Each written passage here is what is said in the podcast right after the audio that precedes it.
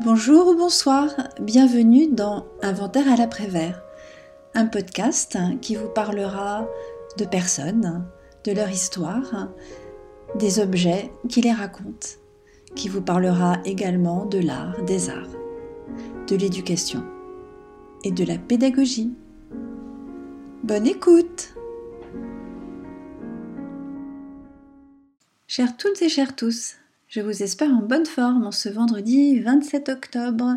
Il est précisément 15h45 sur le plateau et je profite euh, d'une sorte d'intermède entre deux patients pour pouvoir euh, eh bien, poster mon nouvel épisode. Alors le plateau a été euh, beaucoup agité depuis plusieurs jours par le vent, par la pluie. Halloween approche, alors euh, pour être tout à fait honnête, euh, cette fête ne m'a jamais véritablement enthousiasmée. Je pense qu'elle est arrivée un peu trop tard euh, en France pour que j'y adhère tout à fait. Mais durablement, nous avons joué le jeu pour les enfants qui se déguisaient, se maquillaient de manière atroce. Et nous prévoyions dans des corbeilles suffisamment de bonbons pour les enfants du voisinage qui venaient frapper au carreau et nous mettions des bougies devant les fenêtres. Et je crois que la soirée d'Halloween euh, dont les enfants ont conservé le meilleur souvenir ne s'est pas déroulée ici, dans le Loiret, mais s'est déroulée euh, à l'île Tudy, dans le Finistère Sud, où là vraiment les Bretons s'en donnent à cœur joie. Alors aujourd'hui, eh bien, euh, puisque nous approchons de la fin de cette première semaine des vacances de la Toussaint, je vais continuer la lecture de ce conte que j'ai commencé la semaine passée et qui est un conte de Paul de Musset, Monsieur le vent et Madame la pluie. Alors il y a, je sais parmi vous, des grands enfants qui ont été heureux d'écouter cette histoire. Je disais euh, dans mon dernier épisode qu'elle m'a beaucoup marqué, tellement marqué que j'ai encore euh, dans l'oreille les intonations que le comédien et acteur Bernard Verlet mettait euh, lorsqu'il euh, faisait parler Monsieur le Vent, Madame la Pluie et les différents personnages de ce récit. Alors je vais continuer l'histoire de ce conte. Cependant, le meunier et sa femme employèrent utilement leurs vingt mille livres. Ils achetèrent des prés et des champs. Ils firent bâtir une belle ferme. Jean-Pierre eut des valets et Claudine des robes de soie. Et dès que le petit Pierrot eut l'âge d'apprendre à lire, on l'envoya à l'école. Et bientôt, il devint plus savant que son père et sa mère. Mais monsieur le baron leur gardait rancune pour les coups de bâton qu'il avait reçus et les vingt mille livres qu'il avait payés. Il accabla Jean-Pierre d'impôts, lui prit ses valets pour en faire des soldats et dévasta les champs du meunier en allant à la chasse. Le meunier se souvint alors des promesses que lui avait faites Madame la Pluie. Sans en parler à sa femme, il prit ses souliers ferrés, sa canne et son manteau de laine, et s'en alla. Il suivit le bord de la mer et arriva, après bien des fatigues, aux falaises rocheuses où finit la Bretagne. Il découvrit l'entrée d'une grotte, au milieu des rochers. Jean-Pierre releva le collet de son manteau et marcha hardiment jusqu'au fond de la grotte et il y trouva Madame la Pluie, entourée de nymphes grises, languissantes et aussi enrhumées qu'elle. Lorsque Madame la Pluie aperçut Jean-Pierre, elle se mit à bâiller, puis se moucha et lui dit d'une voix lamentable Oh, mais quel est cet ennuyeux personnage Oh, qui vient me troubler dans mes occupations Madame, répondit le meunier, je suis Jean-Pierre chez qui vous avez pris un peu de repos il y a longtemps. Vous avez promis de vous intéresser au sort de mon enfant. Le petit Pierrot aura bientôt sept ans. Je viens vous demander de faire quelque chose pour lui. Il le mérite par sa sagesse, puisqu'il sait déjà lire couramment. Que veux-tu que je fasse pour lui? demanda la dame. Madame, je suis un pauvre paysan qui n'a point d'idée. Je m'en rapporte à vous. Rustre que tu es, dit madame la pluie en éternuant. Tu viens me déranger et tu ne sais même pas ce que tu veux. Puisque ton fils sait lire je lui donne ma grande boîte de cuivre avec la baguette et le livre doré sur tranche. Si le petit pierrot n'est point bête c'est assez pour faire sa fortune.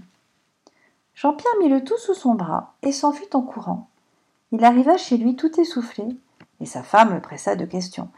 Il lui raconta donc qu'il avait reçu la visite de Madame la Pluie dans la même nuit où Monsieur le Vent était venu, et comme elle lui avait donné la baguette, le livre et la boîte de cuivre. Le petit Pierrot écoutait attentivement toutes ces explications.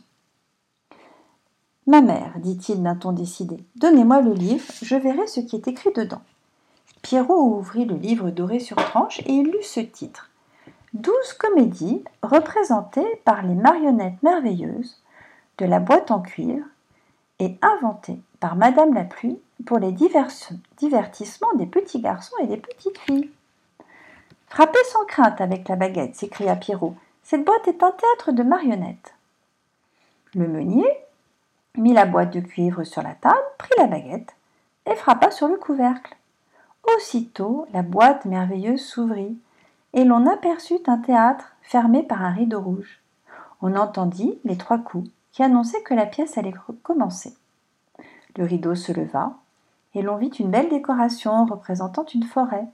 Une marionnette de bois, haute de cinq à six pouces, sortit de la coulisse et se mit à faire des gestes si expressifs que Pierrot reconnut tout de suite la première scène de la comédie, dont il avait les paroles sous les yeux. Il passa derrière la table et lut à haute voix le rôle du petit acteur. Un autre personnage entra, et Pierrot changea de ton, lut son rôle. Il récita ainsi toute la première comédie qui s'appelait Les aventures de l'enchanteur Merlin. À la dernière scène, les petits acteurs saluèrent, le rideau rouge tomba, et la boîte de cuivre se referma brusquement. Jean-Pierre frappa de nouveau sur la boîte. Les théâtres se rouvrit, et l'on vit une nouvelle pièce les amours du chevalier Jasmin et de la princesse Églantine. Le meunier et sa femme veillèrent jusqu'à minuit pour regarder les douze comédies. Le lendemain, au point du jour, Claudine mit son bonnet et sortit de la ferme pour aller raconter la nouvelle à sa voisine, la laitière. La laitière, en portant sa crème et son beurre au château, ne manqua pas de raconter l'aventure au cuisinier. Le cuisinier en parla au valet de chambre, qui s'en alla trouver monsieur le baron, et Jean-Pierre vit arriver son seigneur à la ferme, fort décidé à posséder ce théâtre de marionnettes pour amuser ses enfants. Pierrot s'interposa. Monseigneur, le théâtre merveilleux m'appartient, je ne le vendrai pas, mais si vous me le permettez, je ferai jouer mes acteurs devant vos enfants aussi souvent que vous me le demanderez. Le baron accepta, et le soir venu, Pierrot porta sa boîte de cuivre au château. Madame la baronne était une belle dame, aimable, charitable et bonne.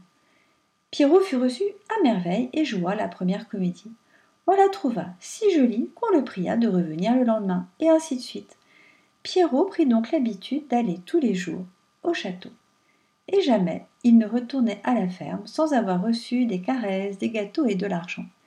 Et le meunier comprit enfin tout ce que valait le cadeau de Madame la Pluie. Marguerite, la petite fille de Madame la Baronne, qui était du même âge que Pierrot, avait les plus jolis yeux bleus, les plus beaux cheveux blonds du monde. Elle était sage, douce, toujours de bonne humeur, ce qui vaut mieux que d'être belle. Pierrot l'aimait beaucoup, et Marguerite avait aussi de l'amitié pour lui.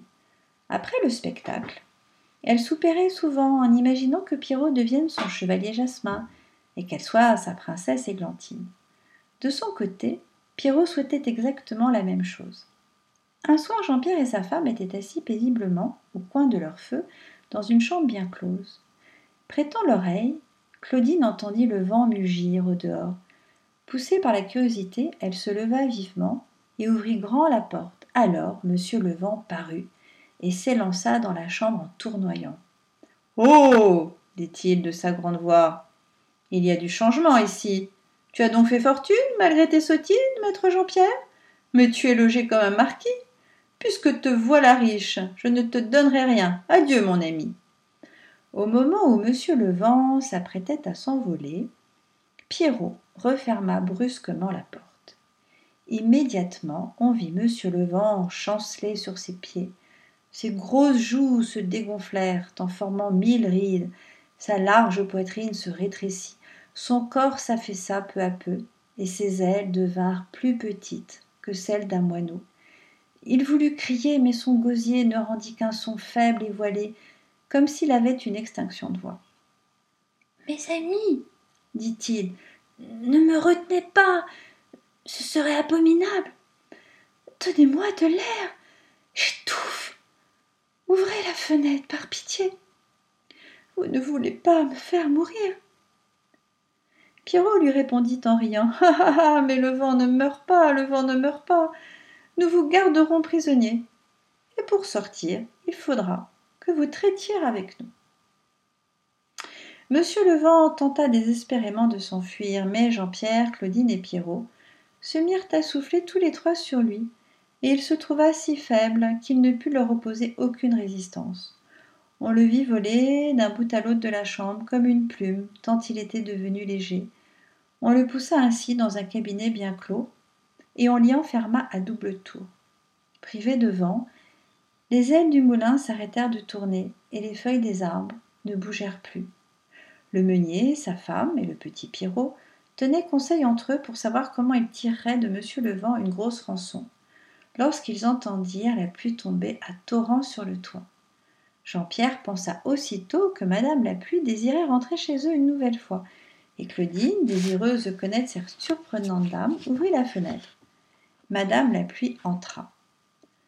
Qu'est-il donc devenu ici? dit Madame la Pluie. Je ne reconnais plus cette maison. Ah, je t'ai porté bonheur à ce que je vois. Comme vous n'avez plus besoin de moi, adieu, mes amis, adieu. Elle allait se glisser par la fenêtre lorsque Claudine ferma prestement les persiennes. Aussitôt, Madame la pluie tomba en défaillance. Ses larmes cessèrent de couler, son nez se dégonfla, ses vêtements séchèrent, sa physionomie devint souriante, et son visage sembla coloré. Oh. Désespoir. cria-t-elle. Me voilà prise, je me dessèche, au secours, au secours. Ouvrez la fenêtre par charité. Ne me faites pas mourir. Mais Pierrot lui cria joyeusement Ah ah Mais la pluie ne saurait mourir Vous ne sortirez pas d'ici sans payer pour votre délivrance et pactiser avec nous. La pluie tenta un dernier effort pour s'échapper. Mais Jean-Pierre s'arma d'un parapluie et Pierrot lui jeta au nez une serviette chauffée au feu. Elle tomba, pâmée sur le plancher. Jean-Pierre saisit Madame la pluie par le milieu du corps et courut la jeter dans le puits. On l'entendit tomber au fond, puis il referma soigneusement le couvercle en le chargeant d'un gros pavé. À cet instant, les ruisseaux cessèrent de murmurer. La gouttière se vida, les feuilles séchèrent, et la terre but toute l'eau qui était tombée. Dans ce temps-là, le duc Guillaume de Normandie entreprit la conquête de l'Angleterre. Il appela sous ses étendards les seigneurs de tout pays qui voulurent prendre part à la guerre. Monsieur le baron, qui s'ennuyait dans son château, se résolut à partir. Il se rendit à Caen, près du duc. L'armée s'embarqua dans une quantité de vaisseaux et alla aborder en Angleterre. Le prince Harold, chef des Anglais, amassa des troupes de Londres et marcha au devant de Guillaume. Les deux armées se rencontrèrent dans la plaine d'Hastings, et l'on s'attendit à une bataille effroyable. Madame la baronne était fort inquiète de son mari dont elle ne recevait pas de nouvelles, et mademoiselle Marguerite pleurait en songeant au danger que courait son père. Un jour, Pierrot vint au château et trouva tout le monde dans la consternation. Il les supplia de sécher leurs larmes et de patienter une heure. Puis il courut à la ferme et entra dans la prison de Monsieur Levent, qu'il trouva tout engourdi dans son coin, et si racorni qu'on distinguait à peine la forme de son corps parmi les plis de son manteau. Allons, monsieur Levent, dit Pierrot, ne seriez-vous pas bien aise de prendre un peu d'air, de courir en liberté par-dessus la mer? Monsieur le vent se redressa en entendant ces mots. Ah oui, sans doute. J'en serais bien aise, car je me consume dans cet affreux cachot. Eh bien, je vous donnerai la clé des champs pour une heure. Mais il faut me jurer de revenir à l'heure dite, et me faire une commission importante, dit Pierrot. Parlez vite. Donnez-moi la commission et ouvrez les portes, répondit Monsieur le Vent avec une grande impatience. Étendez d'abord votre main et jurez, ordonna Pierrot. Monsieur le Vent jura tout ce qu'on voulut, et Pierrot ouvrit la porte en disant Volez d'un trait jusqu'au camp du duc Guillaume, regardez ce qui s'y passe et rapportez-moi des nouvelles de monsieur le baron. Il ne vous faut pas plus d'une heure pour ça. Monsieur le Vent aspira une bouffée d'air, sa poitrine s'enfla aussitôt comme un ballon. il déploya ses grandes ailes et s'élança par-dessus les arbres et les clochers, avec un sifflement terrible. Il était parti depuis une heure, lorsque Pierrot le vit revenir. Ah. Quelle belle promenade je viens de faire là. Ah. Je me suis. Pardon, je me suis bien diverti. Les deux armées se sont battues dans la plaine d'Hastings. Le duc Guillaume est vainqueur, Harold est tué, les Normands marchent sur Londres. Monsieur le baron se porte bien, il s'est conduit vaillamment, et le duc lui a promis honneurs et biens en récompense de son courage. Pierrot le remercia, le fit rentrer dans son placard et ferma soigneusement la porte. Il courut alors jusqu'au château et donna les heureuses nouvelles à madame la baronne. Il ne voulut pas dire comment il s'y était pris pour savoir cela, mais on le crut volontiers parce que les nouvelles étaient bonnes. Pour le remercier, la baronne le combla de cadeaux et de friandises et lui permit de venir tous les jours voir son amie Marguerite. Pierrot envoya aussi madame la pluie chercher des nouvelles en Angleterre. Il lui fit, comme à monsieur le vent, jurer que si on la laissait sortir, elle ne manquerait pas de rentrer exactement. Madame la pluie, qui se morfondait dans son puits, ne se fit pas prier pour prêter serment.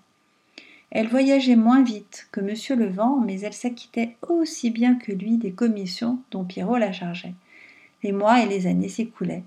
Pierrot devenait un jeune homme, et comme il était grand et robuste, il voulut aller chercher fortune en Angleterre. Marguerite lui broda un beau mouchoir comme gage de son amitié. Jean-Pierre lui souhaita bonne chance, et Claudine le pressa sur son cœur en pleurant. Mais ne pleurez point, dit Pierrot, je reviendrai bientôt riche et grand seigneur. Ne laissez point s'échapper monsieur le vent et madame la pluie. Envoyez-les en Angleterre tous les matins. Ils vous rapporteront de mes nouvelles, et je les emploierai utilement au service du duc Guillaume. Claudine promit de suivre exactement les instructions de son fils. Pierrot partit, serrant contre son cœur le mouchoir brodé par Marguerite. Des Normands qui passaient en Angleterre le prirent sur leur vaisseau, et Monsieur le Vent, que Claudine laissa sortir fort à propos, souffla dans les voiles. Le quinzième jour, Pierrot entra à Londres, où le duc Guillaume demeurait. Il alla trouver ce grand prince et lui dit qu'il avait à ses ordres un courrier fort habile et qui lui ferait savoir jour par jour ce qui se passait en son palais de Caen. Le prince voulut bien essayer les services de Pierrot, qui le renseigna si bien par l'entreprise de Monsieur le Vent et Madame la Pluie que le prince voulut l'attacher à sa personne et lui donna cent mille écus. Pierrot envoya cette fortune à ses parents, les priant d'acheter le premier château qui serait à vendre dans son pays. Il écrivit enfin une lettre, fort tendre, à Marguerite, où il lui disait qu'il n'avait plus qu'un pas à faire pour devenir un chevalier, comme Jasmin. Le duc Guillaume fut enfin couronné roi d'Angleterre et il s'apprêtait à jouir paisiblement de ses conquêtes lorsqu'on apprit que les Danois et les Saxons envoyaient contre lui une flotte considérable. On fit aussitôt de grands préparatifs de défense. Pierrot alla trouver le roi et lui proposa de le délivrer des Saxons et des Danois, avant même que leur vaisseau soit en vue des côtes. Stupéfait, Guillaume promit d'attendre vingt-quatre heures avant de donner ses ordres et de faire les préparatifs de guerre. Lendemain matin, Pierrot guetta de loin Monsieur le Vent par sa fenêtre. Il le vit accourir à tire d'aile. Ne perdez pas de temps à vous reposer, lui dit Pierrot. Allez au-devant des Danois et des Saxons, soufflez de toutes vos forces sur leurs navires, empêchez-les d'aborder en Angleterre. Mais noyez le moins de monde que vous pourrez. Monsieur le Vent partit comme une flèche, et en moins d'une heure il dispersa et anéantit la flotte des Danois et des Saxons. Un courrier apporta la nouvelle à la cour le soir même. Le roi fut si heureux qu'il embrassa Pierrot, et il allait sans doute lui accorder une magnifique récompense lorsqu'un autre courrier tout couvert de poussière vint annoncer au roi que la province de Cornouailles s'était révoltée et qu'une armée innombrable s'avançait pour surprendre la ville de Londres. Alors tous les seigneurs prirent les armes et montèrent à cheval. On se rangea en bataille dans une plaine. Guillaume, quoique intrépide, avait de l'inquiétude, car les gens de Cornouailles étaient des ennemis féroces. Au moment de livrer bataille, on vit tout à coup deux étranges figures s'élever dans les airs à une hauteur prodigieuse. Un vent terrible souffla sur le visage des ennemis. En même temps, une pluie battante les mouilla jusqu'aux os, sans que l'armée des Normands en fût incommodée. Au milieu de la mêlée, le roi remarqua Pierrot qui frappait sur les ennemis à grands coups d'épée et qui se comportait en homme de courage. On tua dix mille séditieux, le reste prit la fuite. Le roi fit appeler Pierrot, en présence de toute sa cour. Il lui donna l'accolade et le créa chevalier. Pierrot s'appela le chevalier de la pierre, et la population lui fit une magnifique ovation. À présent, sire, dit-il au roi, si votre majesté veut faire de moi le plus heureux des hommes, elle n'a qu'à demander à monsieur le baron de me donner sa fille en mariage. À la demande de Guillaume, le conquérant, le baron accorda bien volontiers la main de Marguerite au chevalier de la pierre, qui prit congé du roi et retourna au pays. En échange de leurs services, on rendit leur liberté à monsieur le vent et à madame la pluie, et ils retournèrent, l'un sur la montagne du midi, l'autre dans la grotte de l'ouest. Cependant, ils avaient si bien pris l'habitude de passer et de repasser la Manche qu'ils ont encore un goût particulier pour l'Angleterre. Alors voici, le conte est fini. J'espère qu'il vous aura plu. Je dois dire que j'ai eu beaucoup de plaisir à le retrouver, à vous le lire. Et sans doute, euh, il aura donné des idées, euh, non pas forcément au vent, qui se tient calme aujourd'hui, mais à Madame la pluie, qui tandis que je vous racontais l'histoire, euh, est venue tambouriner sur les Vélux de la maison et glisser sur les tuiles du toit. Alors je vous souhaite de passer une bonne fin de journée, une bonne soirée. Pour celles et ceux qui sont en vacances, et eh bien de se reposer. Et pour les enfants, qu'ils soient euh, élèves, collégiens, lycéens ou étudiants, eh bien, de se reposer également. Et je vous dis, non pas à la semaine prochaine, parce que je ne pourrai pas enregistrer d'épisode, mais à la semaine du 6 novembre. À très bientôt!